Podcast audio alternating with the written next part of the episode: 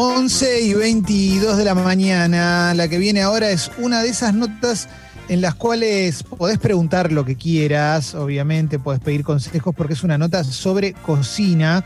Eh, me parece que está buenísimo hacer notas de cocina en, en una época como esta. Eh, y vamos a hablar con, con una persona de quien se han hecho recetas en mi casa. Cuando digo se han hecho es porque eh, mi novia es especialista en estas cosas y el otro día comimos el mejor risotto que comimos en nuestra vida gracias a una receta de él. Él se llama Valentín Grimaldi, en Instagram es Cook Grimaldi, lo sigue muchísima gente, es, es muy, pero muy capo, alguna vez lo entrevistamos cuando sacó un libro, eh, tuve la suerte de conocerlo en otra clase de contexto, ¿eh? lo vi trabajar en una cocina descontroladamente eh, haciendo maravillosas pizzas y me parece muy, muy capo, así que estoy muy contento de que estés acá, Valentín, ¿cómo estás, loco? Bien, chicos, la verdad que siempre que me llamen ahí estaré porque saben que soy fiel oyente desde la primera camada. ¿eh? desde las primeras lechigadas. De las primeras, esas. Ahí va. Eh, te veo ahí en una. Estás en una planta de producción, ¿no? Estás en una planta de producción de un proyecto nuevo que tenés. Estoy en la oficina, estoy en la oficina de Misericordia. Este, estamos acá con mi hermano uniéndonos, este, acomodándonos un poco a la nueva realidad, que no sé si llamar la nueva realidad o cómo carajo. Eh, pero bueno, todos los planes que teníamos de este año tuvimos que darle como una vueltita y nos vamos a sumar un poco a la nueva tendencia que hay de que puedas comer en tu casa este, en simples plazos, en, simples pasos, regenerando comida este, rica, bien hecha y acompañado por un postre de mi hermano que ya sabemos es uno de los mejores pasteleros de este planeta. Eh, me acabas de mencionar nuevas tendencias, ¿no? Antes de empezar a hablar sobre recetas y demás, y, también abrir si alguien le quiere preguntar cosas a Valentina, Cook Grimaldi, eh, ¿qué tendencias crees que son las próximas que se vienen ahora que el mundo empieza a cambiar em, con respecto a la comida? No solamente a qué comes, sino cómo lo comes. No, bueno, me, parece que tenemos primero un llamado de atención de este, cómo tenemos que manipular los alimentos, cosa que vos antes volvías de la verdulería, metías todo en la ladera y te olvidabas de, que, había que limpiarla, ¿no? Eso en la cocina la tenemos desde el día uno, llega todo, se baña con la lavandina, todo y se guarda para desinfectar como corresponde. Eso es un hábito que ahora en lo cotidiano lo vamos a tener. Eh, y a mí me parece genial porque estás cuidando a tu familia y estás cuidando de todo lo mejor para poder comer el producto lo mejor posible. Eh, bueno, después lo que hablamos un poquito el otro día, este, yo siento que bueno, que el consumo de carne va a empezar a bajar, este, tenemos que empezar a bajarlo. Por lo menos, viste, yo no digo que, lo cortemos de lleno, pero sí que por lo menos sepamos de dónde viene, tratemos de familiarizarnos con los proveedores. Este, es importante saber lo que comes, cómo fue tratado y cómo llega a tu, a tu mano. Si vas a ir a comprar la carne al súper, no tenés ni idea de todo ese proceso. Me parece que con esas pequeñas cosas este, podemos hacer un montón. Y después, bueno. ¿Cómo haces, Valentín? Para, te freno ahí un segundo, porque vos comés carne y, tenés recetas de carne. Entonces me gustaría preguntarte, vos cómo, cómo consumís carne. Yo consumo carne conociendo muy bien al proveedor que tengo, sé de dónde viene, sé cómo se alimenta esa vaca, este, sé qué proceso tuvo para llegar, digamos, en, todo su recorrido para llegar a donde yo lo compro. La verdad que hoy, antes uno comía carne en cualquier lado, yo la verdad que sí estoy en la ruta y no me voy a comer un choripán. Antes lo hacía, ¿no? Claro. Este, esas, cosas las fui como, como cambiando en cierta manera. Me parece que es importante encontrar un proveedor, digo, hoy las redes sociales nos permiten encontrar gente que está trabajando de tal manera con las carnes, con los vegetales. Tenés todo para averiguar de dónde viene lo que estás consumiendo. Si no lo haces es porque es más fácil no hacerlo. Es mucho más rápido ir al supermercado, agarrar absolutamente todo. Algo muy importante que la gente tiene que hacer es eso, es entender de que para algo hay un carnicero, para algo hay un verdulero, este, no puedes comprar todo en el mismo lado. Para algo están estos lugares. Te lo van a dar mejor, te lo van a dar a mejor precio. Y cuando encontrás lo que te gustan, cambia tu película eh, al 100%. Quiero aclarar una cosa que si escuchan son puertas que se abren o sartenes que están ahí en la cocina donde está Valentín Grimaldi, porque se escucha, ¿viste? Te dicen, bueno, la carne se escucha ahí te van a romper la puerta, vas a tener que pagarla de vuelta. Hoy está silencioso igual, ¿eh? te digo, todavía no arrancó. ¿eh? En media hora no se podía hablar acá adentro, por suerte. Bien, bien. Y el tema, eh, siguiendo con el tema de nuevas tendencias, este, estoy, estamos, ya, ya, empezaron a llegar mensajes de gente celebrando tu presencia en el programa, lo cual está buenísimo. con el tema tendencias de comida, también porciones o comer mejor en casa, otro tipo de delivery, eso también está, ¿no? Sí, obviamente lo que la adaptación de los restaurantes fue esto de encontrar este, un sistema para poder regenerar este, la comida que uno prepara con mucho cariño y que obviamente siempre está más rica cuando uno la termina de hacer. Este, encontrarle la vuelta a, esa, a ese sistema para que vos llegues a tu casa y en la comodidad que tiene la gente cuando pide un delivery, vos, vos sabés cómo es, este, por ahí en una prendida de horno de 10 minutos o una hervida de 8 minutos puedas estar comiendo un plato muy rico que hoy lo hace desde el chef más grande de Argentina hasta el pibe que tenía un pequeño emprendimiento y tuvo que salir a la cancha de vuelta. Obviamente todo esto, para mí, por lo menos para mi forma de ser, es ir viendo cómo va evolucionando este virus y cómo vamos a poder eh, los gastronómicos volver al ruedo este, con la tranquilidad que teníamos. Obviamente para mí ya no va a ser nunca más lo mismo. Eh, yo no creo que el restaurante que tenía capacidad para 100 pueda tener 100, le van a dejar tener 40 entonces tendríamos que ver ahí qué es lo que se va a hacer para como buscar la vuelta.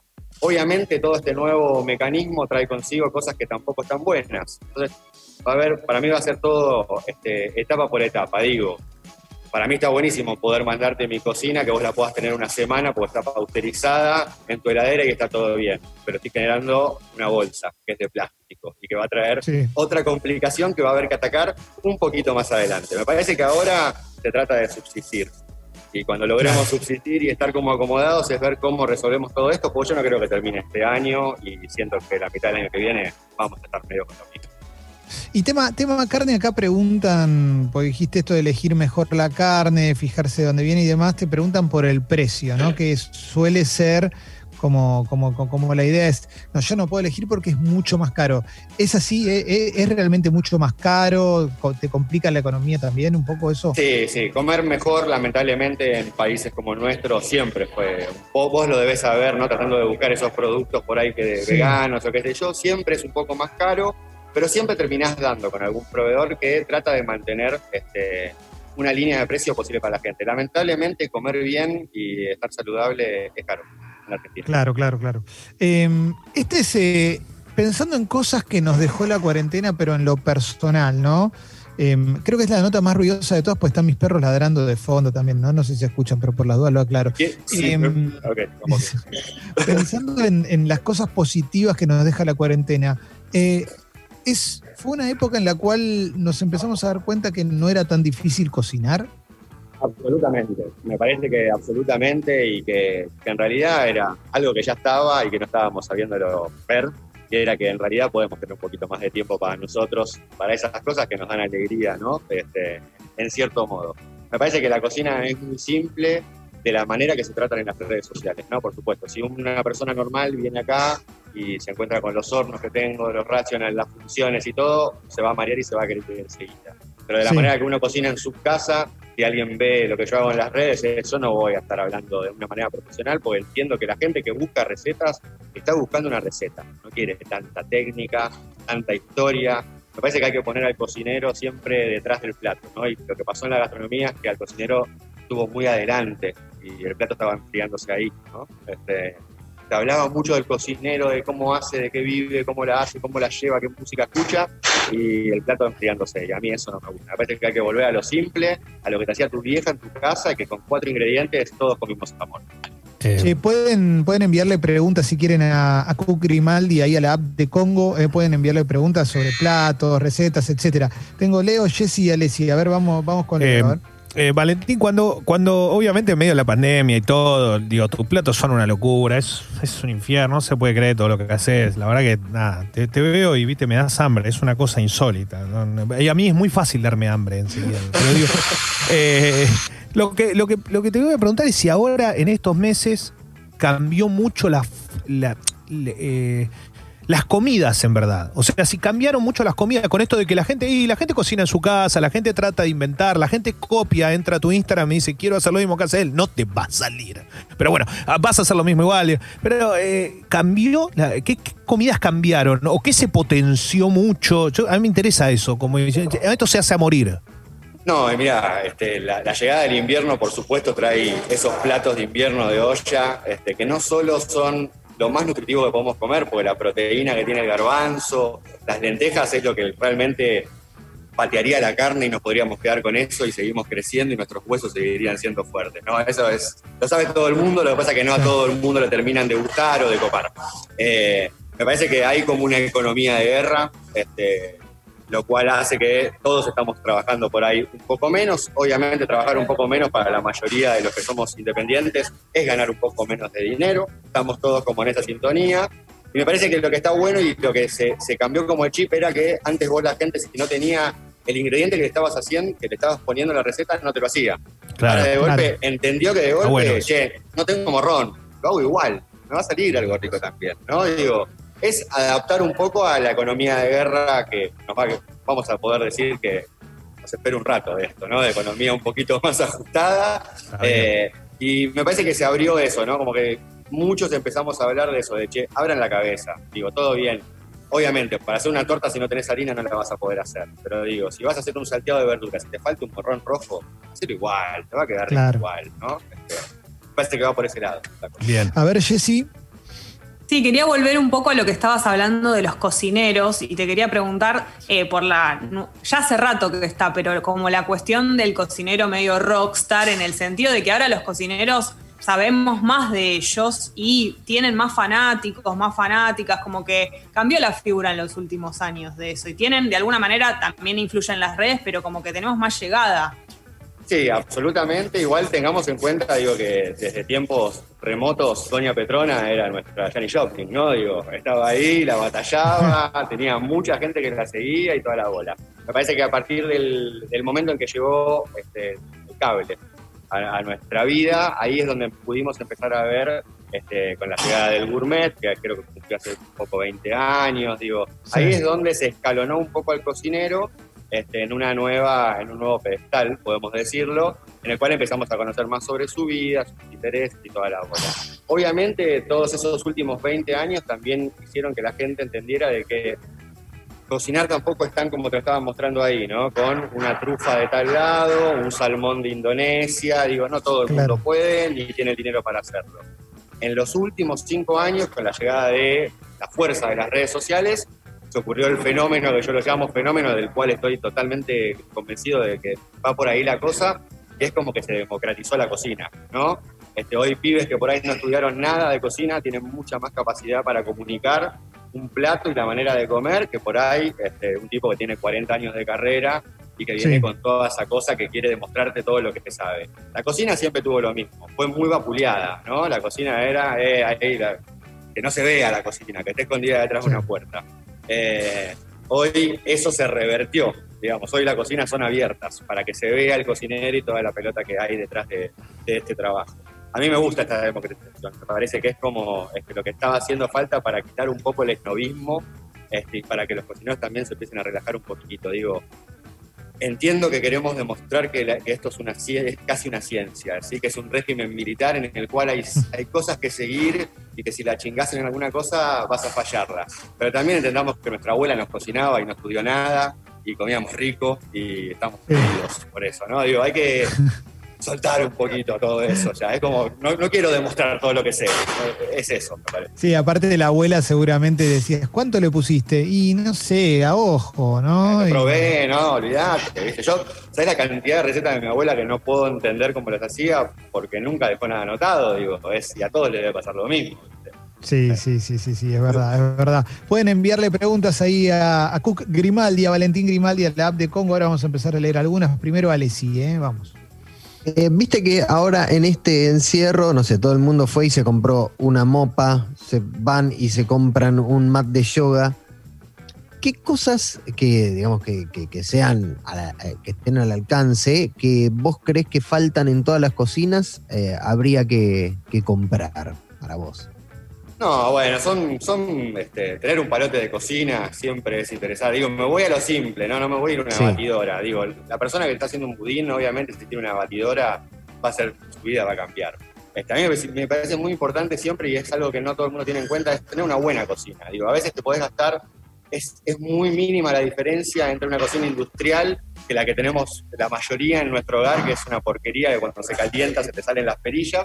Este, pero para poder mechar y poder tener una buena cosa de pastelería y una cosa de buena salada, está bueno que vos puedas controlar realmente la temperatura de tu horno. yo siempre pongo las temperaturas de los hornos y todos me miran como diciendo, ¿y cómo hago para saber que está a 180 grados? Y es verdad. Digo, bueno, Sí. Te gastás No hay forma. muchos luquitas más y te compras uno que te viene con medidor. ¿Viste? Digo, hay que Claro. buscar esas cosas y no pichulearla con esas pequeñas cosas. Me parece que con una batidora, hoy que son eh, está todo el mundo haciendo budincitos, está bueno. La amasadora para los que están con el tema del pan, está bueno, digo, pero no nos olvidemos, digo. El recurso lo tenemos, digo, está bueno volver también a lo de antes, digo, yo no tengo amasadora en mi casa. Ahí- Acá está la amasadora, digo, este, no, no hace falta tanta cosa para poder cocinar rico, digamos. Sí, acá, acá te pregunta Juanjo, un oyente, si cuando la comida, la- o sea, la comida para Instagram, ¿no? Dice comida instagramable, ¿implica sacrificar sabor para que el plato sea lindo? Eh, Eh, es una- esa diferencia. Es una buena pregunta. Mira, yo por lo menos no considero que en Instagram lo sea. Yo hoy por lo menos lo que trato de hacer es, te voy mostrando videitos que a mí también me, me causa mucha gracia la gente que dice, uy, qué difícil hacer contenido. Para mí hacer contenido es poner el teléfono apoyado en un servilletero, apretar play y mostrar mientras corto la cebolla y mientras voy haciendo el plato. No digo, no, no hay que darle tanta vuelta. Eh, yo por lo menos hace yo tengo como la cosa que también soy productor gastronómico, entonces tuve muchas producciones con set de verdad, con comida artificial en escena y toda la pelota. Sí. Me parece que hoy en Instagram garpa la foto de lo que vos acabás de hacer y vos podés mostrar ese proceso. Me parece que funciona mucho más este, que la fotito de estudio a la cual a la hamburguesa le tiene un clavo clavado en el medio para que se quede firme, la estoy pintando con aceite para que se vea aceitosa y todas esas boludeces. Está bueno para una gráfica, no me parece que esté Sí. bueno para comida real y al momento. Instagram nace como algo para el instante, todo eso se fue perdiendo en el camino. ¿no? Sí. Digo, antes era Instagram era para que vos, el momento, pum, y la sacabas. Ahora el 80% de los que suben comida están sacando fotos con una Canon, viste la cámara Canon así gigante, este, cuadro por cuadro y qué sé yo. Yo con mi telefonito sigo haciendo magia y me sigue yendo bien, así que se puede también. Eh, te quería preguntar por la comida callejera, Valentín. ¿Cambia también la comida callejera en pos de otro tipo de comida callejera, pero de mayor calidad? ¿Empieza a pensarse de esa manera, como pensando también en restaurantes que no pueden abrir o que no pueden tener tanta gente en la situación de comer en la vereda, pero comer con mayor calidad? Sí, me parece que sí, me parece que lo- los últimos cinco años, los que fueron saliendo como restaurantes, vos sos uno de ellos, ¿eh? así Sí. que te podés sentir orgulloso. Mm. Este, demostramos cómo podíamos mejorar la calidad de un producto. Este, con la pizza vos lo estás haciendo, digo, eh, antes vos comías la pizza de parado y no dejaba de ser el medio molde gigante con 4 kilos de mozzarella. Hoy nos encontramos comiendo en una estación de tren una pizza napolitana como corresponde y rica. Me parece que va, que va a cambiar y la Sí. verdad que a mí lo que más, este, que es algo que todavía no estoy pensando mucho, yo estuve muy metido con los food truck y toda la bola, es qué va a pasar con la comida callejera. Realmente me parece que va a ser este, muy difícil lo que viene, en el sentido de que no van a ponerte inspectores controlando lo que haga cada uno en cada puesto. Entonces va a ser difícil que los dejen arrancar y cuáles van a ser las medidas que van a tener que tener para poder empezar a laburar. La veo Claro. mucho más jodido a lo callejero que al restaurante, que de última es esto que va a pasar, que te digo. Che, tenías capacidad para 100, bueno, 60 es tu límite, viste, que haya Claro. espacio entre mesas y mesas. Todo lo que es de, sanar y todo eso ya está regularizado y siempre lo estuvo, ahora va a haber más controles. Para mí está buenísimo, tiene que ser así. Mira, acá Fede eh, dice que quería empezar un curso de cocina rápida y te pregunta por algún curso o sí, o, o sobre cocina. Bueno, también Fede, pues Fede me, me- me mandó 30 mensajes, pasalo Clemente, pero no, no entiendo bien. Pero bueno, ¿qué, ¿le recomiendas algún curso de comida rápida? Mira, eh, de los que están dando vueltas, me gusta lo que están haciendo los chicos de crudo. Los de- hay unos chicos de crudo que hacen Sí. unas clases muy copadas, este, me parece que van muy bien. Y hay otros chicos que tienen un lugar que se llama Salud, Argentina, que es un lugarcito que siempre estuvo dispuesto para dar clases y ahora está haciendo la cosa online y me parece que son súper respetuosos. Después es elegir punto por punto. Hay cursos de masa madre muy interesantes que da Ramón de Gluten Morgan. Digo, es, es como ya más puntual. Pero en cocina Sí. general me parece que salud y crudo son de manera online lo que están haciendo las cosas como muy copadas. O por lo menos como me gusta a mí. digamos. Bien, bien, bien. A ver, Jessy. Recién cuando nombrabas a los cursos dijiste que son muy respetuosos. Te quería preguntar qué te parece importante para la gente que enseña. ¿Cuáles son las claves para vos? esté basado un poco en alguna función académica con las cosas reales de lo que hay que decir. Este, me parece que ahí sí es donde la democratización de la cocina tiene que rever ciertas cosas, digo, porque no está bueno que por ahí alguien que no tiene el tecnicismo propio y las palabras reales de lo que tiene que hacer, te enseña a hacer por ahí una conserva, que si la haces mal este, y tenés un frasco que no está bien en condiciones, te podés morir a los tres días de comerla. Eh, me parece que en ciertas cosas tiene que ser alguien que esté capacitado. Este, no digo que sea alguien que sea profesional, pero sí digo que sea alguien que haya leído mucho sobre el tema y entienda cada cosa a prestar atención. En este tipo de cosas que son de cuidado, ¿no? Después, cómo hacer una ensalada, te la puede dar cualquiera, ¿no? Estás en el medio del Call of Duty, ¿eh? Estás en el medio... es tremendo. ¿eh? El chabón te habla de la ensalada y se escucha ¡pum! ¡pum! No, es el eh, así es mi vida. Y llego a mi casa y tengo dos pibes que hacen un quilombo igual, así que así voy hasta las, hasta las 11 de la noche estoy así, a esta es tu parte tranquila, esta es tu parte, tranquila. tranquila. Él es Cook Grimaldi, está charlando con nosotros. Pueden enviarle preguntas si quieren. A ver, ahí, Alessi, tenías una pregunta y después leo una que había por acá. ¿Cómo viviste todo este tema Bake Off y esta, estas pasiones que despierta la cocina, que fue como el suceso? Está bien que es pastelería, pero bueno, se lleva, se lleva a cabo también en una cocina. ¿Cómo, cómo vivís ese, ese fenómeno de pasiones por, por un programa de cocina?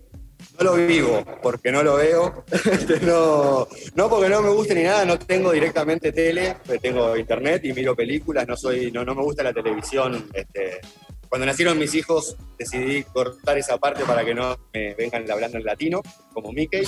Eh, fue una elección personal. Pero la verdad que nada, me parece que está buenísimo y te acerca también este, a la gente de, otra manera.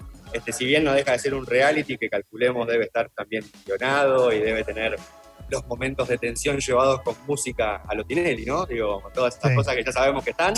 Eh, pero me parece que está bueno y que la gente se cope con estas cosas no sé si se copa tanto con la cocina, sino que se copa con personajes, ¿no? Que ahí está la parte del reality.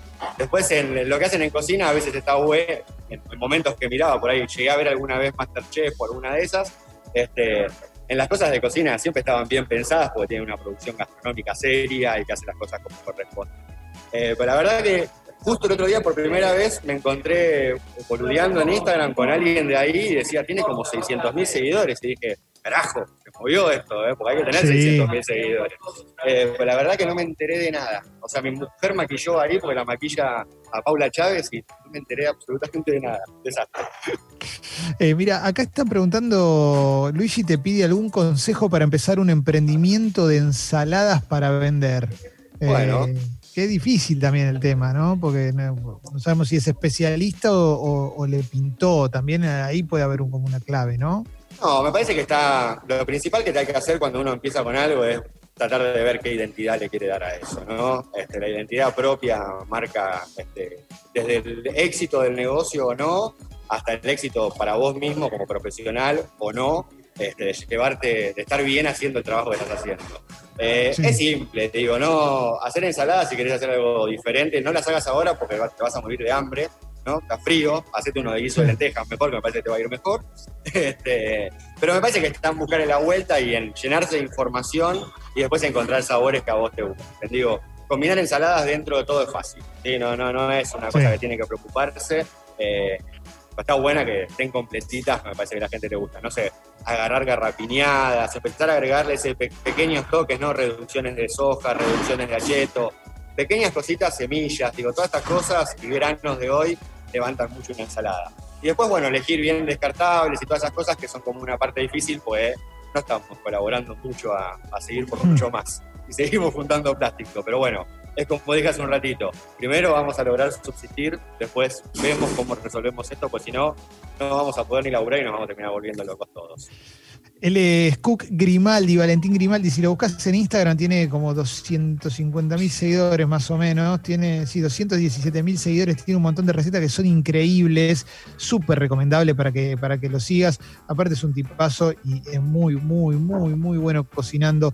Charló con nosotros. Lo vamos a subir ahí a Sexy People Podcast. Che, Valentín Cook, gracias por compartir con hablar con nosotros. ¿eh? Por favor, chicos, la verdad que como siempre les digo, placer que estén ahí. Este, ahora no los estoy pudiendo escuchar porque estoy acá en medio de, todo este ruido, pero bueno, me acompañaron mucho en los primeros dos meses que estuve como en casa y mi mujer es, eh, no sé, me parece que se quiere vivir con vos, Clemente. Ya no me quiere más a mí y te quiere a vos. ¿eh? Que me maquille. Está Que perfecto. te maquille. dale. Ahí va. Que- abrazo chicos. grande, Valentín. Están bien. Ahí va. Vamos para Bueno, adelante. Sucho. Venga.